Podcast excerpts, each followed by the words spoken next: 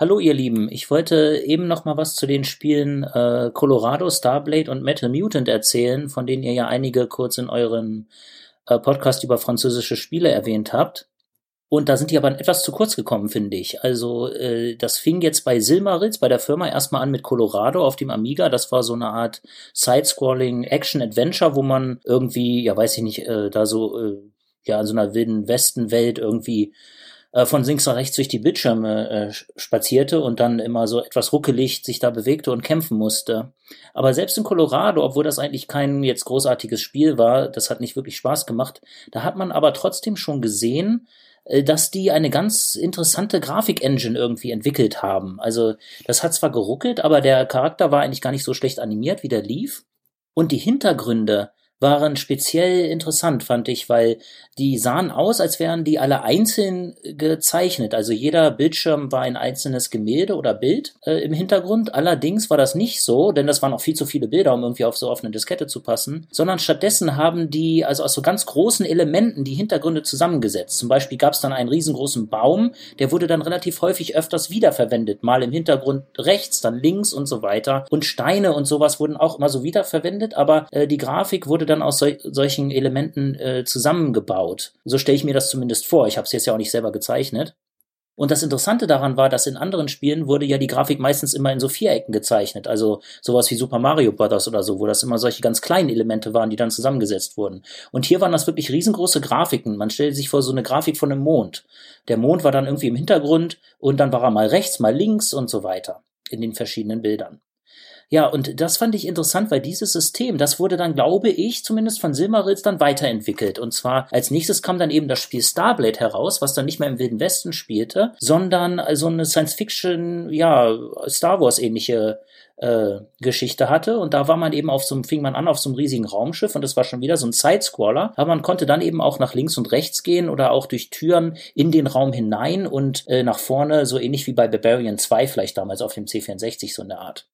Und das Witzige war, das fing also relativ trist an, äh, nach einem genialen Titelbildschirm auf so einem äh, Raumschiff. Da war man halt irgendwie auf so einer Kommandobrücke. Und dann konnte man sich schon mal auf seinem Raumschiff dadurch zig Bildschirme bewegen. Und dann gab es irgendwie so einen Hangar. Da konnte man dann zum Beispiel zu, seinem zu so einem Shuttle gehen und dann auf einem Planeten fliegen. Aber es gab auch irgendwelche Engine-Räume, mit der, wo dann manchmal was, dann später wahrscheinlich im Spiel was kaputt ging. Da musste man dann irgendwie hin und was reparieren. Also man hat schon dieses riesen Mutterschiff, äh, was aus tausend Räumen besteht und wo man auch irgendwie da in verschiedenen Räumen dann später wahrscheinlich wahrscheinlich was machen muss, so Schilde aktivieren oder irgend so ein Kram. Ja, und dann konnte man irgendwie da, ich weiß das nicht mehr genau, da konnte man dann so wählen, zu welchem Planeten man als nächstes fliegt auf so einer Karte. Dann flog man hin, dann musste man halt in den richtigen Raum den erstmal finden, wo das Shuttle war und dann in den Shuttle und dann konnte man halt runter auf den Planeten.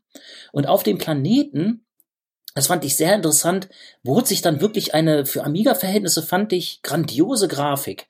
Also man landet dann in so einem Shuttle, in so einer Animationssequenz auf einem Planeten. Wie gesagt, das ist wieder Side-Scrolling, man ist ein relativ großes Sprite, was dann nach links und rechts sich äh, durch diese Räume bewegt. Und dann gab's Dschungelplaneten mit ganz komischen, fremdartigen Pflanzen und äh, so manchmal so zwei Monden oder irgendwelchen Sonnenuntergängen im Hintergrund. Manchmal sieht man dann auch so eine Stadt, so eine futuristische Stadt da im Hintergrund und ist in irgendeinem so äh, komischen, fremdartigen Dschungelgelände äh, oder, oder so. Und dann gab es natürlich auch noch, äh, dann gab es auch ganz andere Planeten. Also da waren dann Städte, also so futuristische Städte, die sahen aus wie bei Blade Runner im Hintergrund oder wie bei äh, Sid Mead bei diesen äh, berühmten Bildern, die auch als für Blade Runner benutzt wurden, also mit so schrägen, riesigen großen äh, Hochhäusern und komischen äh, modernen Gebäuden. Und da bewegte man sich dann halt durch so eine Landschaft. Und dann gab es wohl später auch noch so Eisplaneten und ja, und diese Hintergründe, die finde ich wieder extrem interessant, weil die wurden halt auch wieder aus diesen großen Teilen zusammengesetzt. Also zum Beispiel war man dann auf einem Dschungelplanet, da sieht man dann so eine Pflanze und die sieht man dann in anderen Bildern immer mal wieder, aber die ist halt bildschirmfüllend, aber wird immer mal wieder woanders eingesetzt. Oder man sieht im Hintergrund so eine Stadt, die ist mal links, mal rechts, dann sieht man vielleicht zwei Monde oder so, die erscheinen dann irgendwo und manchmal erscheint in einer anderen Welt dann wieder nur ein Mond, aber das ist dann das gleiche Bild, das wird halt wieder verwendet. Und diese, das ist wie so, man kann sich das vielleicht vorstellen, wie so eine Art, ähm, ja, Stempel. Da wurden also Bildelemente sozusagen übereinander gestempelt. Und das ergab dann ganz wahnwitzige, also wirklich sehr abwechslungsreiche und ganz viele verschiedene Planeten mit ganz vielen verschiedenen Räumen, die, wenn man sie jetzt einzeln zeichnen würde, nie auf die Diskette gepasst hätten. Und das Ganze war sehr atmosphärisch einfach und ich habe mich damals beim Spielen wirklich gefühlt, als würde ich da auf diesem Planeten lang äh, latschen. Äh, das einzige Problem an dem Spiel war natürlich dann die Steuerung. Also man hatte dann auch einen Inventory und konnte dann, man hatte dann so ein Laserschwert und konnte irgendwie kämpfen. Aber die Steuerung war wirklich sehr hakelig und das war dann auch sehr schwer. Äh, man musste dann auch irgendwelche Sachen kaufen und dann gab es irgendeine Story. Und mein Problem war, obwohl mir die Grafik wirklich, obwohl ich die Grafik wirklich super innovativ und interessant fand und auch sehr schön, äh, mein Problem war dann, dass ich das Spiel dann auch irgendwie nicht lange spielen konnte. Und das, das Hauptproblem war jetzt nicht nur die Steuerung und das alles, sondern äh, dass in meiner Version, äh, da ich hatte dann irgendwie eine funktionierende, äh, gecrackte französische Version und dann hatte ich aber auch noch eine englische Version, aber da war eben der Kopierschutz nicht gecrackt. Da musste ich mich immer entscheiden, ob ich mit französischen Texten äh, äh, spielen will oder dann irgendwann bei dem Kopierschutz einfach hängen blieb bei der englischen Fassung. Und da in, dem, da in dem Spiel gerade bei den Händlern relativ viel Text erscheint, äh, ging das dann irgendwann nicht mehr. Aber ich hätte, ich würde das jetzt eigentlich noch mal weiterspielen, habe ich natürlich aber nun auch nicht gemacht. Aber dieses, diese Grafik-Engine fand ich war wirklich einzigartig. Und dann kam danach halt irgendwann Metal Mutant raus. Und da haben die dann konsequent diesen ganzen Abenteuerquatsch einfach rausgeschmissen äh, praktisch aus ihrer Engine und das mehr zu so einer Art Actionspiel gemacht, wo man sich einfach jetzt nur noch nach links, von links nach rechts bewegt, auch nicht mehr durch irgendwelche Türen in den Raum gehen kann, sich auch keine Karten mehr zeichnen musste und so. Und das war dann einfach mehr oder weniger ein reines Actionspiel. Und das hieß eben Metal Mutant. Und das fängt auch gleich an, wieder in so einer Sumpflandschaft mit dieser gleichen Art von Grafik-Engine, äh, äh, mit so einer futuristischen Stadt im Hintergrund. Alles ist so grün und sumpfig und dann mit so fremdartigen Pflanzen im Vordergrund. Und dann ist man eben nun ein Roboter, so ein Cyborg und äh, hat dann irgendwie so eine Axt als Waffe und dann kann man sich im Laufe des Spiels, je weiter man kommt, bekommt man irgendwie neue Waffen beziehungsweise kann sich dann verwandeln in, in noch in so eine Art Roboter, Dinosaurier und in so eine in so einen anderen Roboter, der auch noch stärker ist und diese drei Formen, das ist so ähnlich wie bei Transformers, die haben dann verschiedene Waffen und so ist das im Grunde so ein Actionspiel, aber hat auch noch diesen diesen Puzzle, dieses Puzzle-Element, dass man praktisch in jedem Raum versucht herauszufinden, äh, mit welcher Waffe komme ich jetzt an diesem bestimmten Monster vorbei. Ja, und dann kommt man in dem Spiel, glaube ich, auch später noch in irgendwelche futuristischen Städte und da wird das wieder alles so zusammengebaut aus diesen Grafikelementen. Und äh, ich würde sagen, ich würde euch empfehlen, schaut euch das mal bei Moby Games oder so an. Äh, Metal Mutant Screenshots oder so. Moby Games ist ja immer ganz gut, um so ein bisschen zu recherchieren, was es so für Spiele gibt und schaut euch mal die, die Amiga Screenshots an von Starblade und Metal Mutant und dann seht ihr, was ich meine, wie, wie interessant das eigentlich aussieht. Also fast schon wie so ein futuristisches Kunstbuch mit so, mit so, ja, oder wie so Albumcovers von damals oder so. Es sieht wirklich echt irre aus. Ja, und die Animation war natürlich auch bei Metal Mutant wieder relativ ruckelig. Das habe ich dann auch ein bisschen weiter gespielt. Da konnte man dann auch irgendwann abspeichern und musste sich nicht mit großen, riesengroßen Inventories und irgendwelchen Adventure-Dialogen und so rumschlagen. Das fand ich also ganz nett, aber es war halt immer noch ein bisschen träge und ruckelig. Aber allein wegen der Grafik fand ich das wirklich super. Ähm, also sehr innovativ. Ja, und dann habe ich, äh, finde ich, da sollte man Silmaritz auch wirklich mal Credit geben, dass die also wirklich, die sich gewagt haben, solche aufwendigen Grafiken äh, äh, in so, in, in, so, so zusammenzubauen auf dem Amiga. Und dann natürlich später gab es dann ja noch die Reihe Isha zum Beispiel. Äh, da, das war auch eine etwas andere Grafik-Engine, aber diese Idee wurde dann wirklich konsequent von den Isha, äh, von den Silmaritz-Leuten weitergeführt. Bei Isha, das war ja so eine Art Rollenspiel aus der First-Person-Perspective, also aus der eigenen, aus dem eigenen Blickwinkel. Eigentlich so ähnlich wie Dungeon Master, aber da hat man sich eben auch auf weiten Flächen, auf Rasenflächen und so in einer Außenwelt bewegt, aber wie bei Dungeon Master immer in so Abschnitten, äh, immer in nur so 90 Grad äh, Drehungen und so. Aber da haben die das auch wieder so benutzt, diese Idee, die Grafik aus so großen äh, ja, stempelartigen Grafiken zusammenzusetzen. Zum Beispiel bewegt man sich dort durch einen Birkenwald und diese Birkenbäume, die sind so groß wie der ganze Bildschirm und die, wenn man dann auf die zugeht, dann werden die auch immer größer und sind dann irgendwo platziert und äh, äh, und immer neu zusammengesetzt, dass das dann wirklich aussieht wie ein richtiger Wald. Und dann am Boden erscheinen mal so Blumen, die kommen dann näher und verschwinden wieder oder Büsche und die, diese ganzen Grafikelemente haben alle verschiedene Größen und Formen und, äh, und Farben und dadurch bewegt man sich eigentlich durch eine Oberwelt in 3D, die äh, fast, finde ich, schöner aussieht als in modernen Spielen. Aber natürlich immer nur so schrittweise in diesen 90 Grad Winkeln, beziehungsweise immer schrittweise vorwärts und rückwärts, aber eben viel, wie soll man sagen, freier, von der Grafik her als bei Dungeon Master, wo ja, wo man immer nur diese Wände von Gängen sieht. Und hier sieht man halt Bäume im Hintergrund, irgendwelche Gebäude, so im Nebel, die dann langsam näher kommen, auch so schrittweise. Und das sind halt alles sozusagen diese Grafikstempel.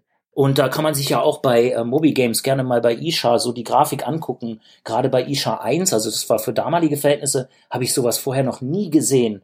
Eine Graf, eine Oberwelt, eine Außenwelt in so einer Fülle und Grafikpracht mit Rasen, Bäumen, ähm, Nebel, Regen manchmal und dann irgendwelchen Büschen und auch Wasser und so.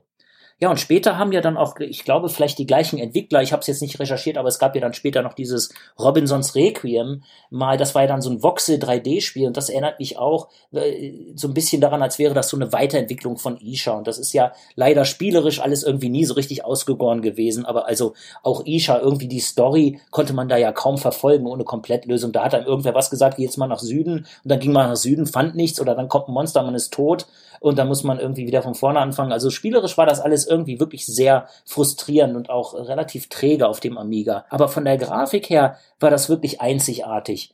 Und so ein bisschen in die gleiche Richtung von so außerweltlicher Grafik, äh, da fällt mir auch noch ein, zum Beispiel Kult auf dem Amiga, so ein Adventure, wo man auch in so einer ganz fremdartigen Welt ist, die auch in so einem ähnlichen Stil gezeichnet ist. Und das sind, glaube ich, alles französische Spiele, wo diese, ich weiß auch nicht warum, vielleicht kommt das von diesen Comicbüchern so, vielleicht Valerian und Veronique und diese ganzen, diese ganze Art dieser Comic-Kunst, dieser futuristischen Welten, die ja auch sehr dann irgendwie an Star Wars erinnern und wo ja, glaube ich, auch George Lucas für Star Wars viel äh, ja, ähm, Inspiration gewonnen hat von diesen französischen Comics. Und ich glaube, das spiegelt sich dann in diesen Spielen auch wieder.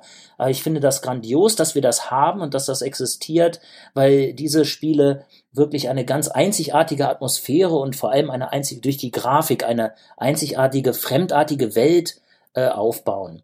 In so eine ähnliche Richtung geht, finde ich, dann auch noch später das Spiel Outcast, wo man ja auch in so einer Voxelwelt sich bewegt, die auch sehr bunt ist und mit viel so Gras und, und, und, und Schnee und so und so ganz komischen Bergformationen und so und auch in so einer, in so einer außerirdischen, ganz fremdartigen Welt sich bewegt, die aber auch sehr bunt ist. Und irgendwie geht das alles so in eine ähnliche Richtung. Und ich denke mal, dass diese ganzen französischen Entwickler dann auch vielleicht äh, von diesen Spielen wie Isha und davor auch Metal Mutant und so, von solchen Spielen vielleicht auch und natürlich davor von Comicbüchern auch beeinflusst wurden und das dann immer so weitergetragen wurde. Und ich bin sehr dankbar dafür, dass es das gibt weil äh, bei den meisten Spielen ja wirklich die Hintergründe, das waren einfach so kleine Blöcke, 16 mal 16 Pixel und dann sieht alles blockig aus und irgendwie langweilig. Und man hat nie das Gefühl, in so einer wirklich fremdartigen, futuristischen Welt zu, äh, sich zu bewegen. Ja, äh, schade nur, dass die Spiele nicht noch äh, spaßiger sind vom Gameplay her, weil das dann wirklich alles sehr ruckelig ist äh, aber ja, trotzdem finde ich die grandios und schmeiße sie immer noch mal gerne rein auf dem Emulator, einfach um mich an der Grafik zu ergötzen. Gerade bei Starblade kann man auch einfach mal auf, zu irgendeinem Planeten fliegen und mal runtergucken, wie es aussieht. Und es sieht halt jeder Bildschirm wirklich immer anders aus, obwohl sie natürlich auch alle ähnlich sind. Äh, da wurde dann auch der Vordergrund gut vom Hintergrund abgetrennt und manchmal sind das so Silhouetten, die man im Vordergrund sieht und so weiter. Also es ist wirklich toll. Ja, jetzt habe ich aber wirklich lange darüber geredet. Also ich wollte euch mal schmackhaft machen hier, äh, ja, vielleicht auch Colorado, Starblade und Metal Mutant. Äh, schaut euch die mal an, vielleicht bei Moby Games. Und das war's eigentlich schon. Ansonsten äh, bedanke ich mich für den ganz tollen Podcast bei den Retro-Kompott-Leuten und äh, weiter so, es ist wirklich super und eure Themen gerade sind auch wirklich immer sehr interessant. Macht weiter so und ich freue mich immer auf jeden Podcast und der Stammtisch macht auch ganz viel Spaß. Äh, also bis dann und vielen Dank nochmal für den tollen Podcast. Alles Gute und man spricht sich hoffentlich. Das äh, war jetzt ich, also RSN 8887. Tschüss.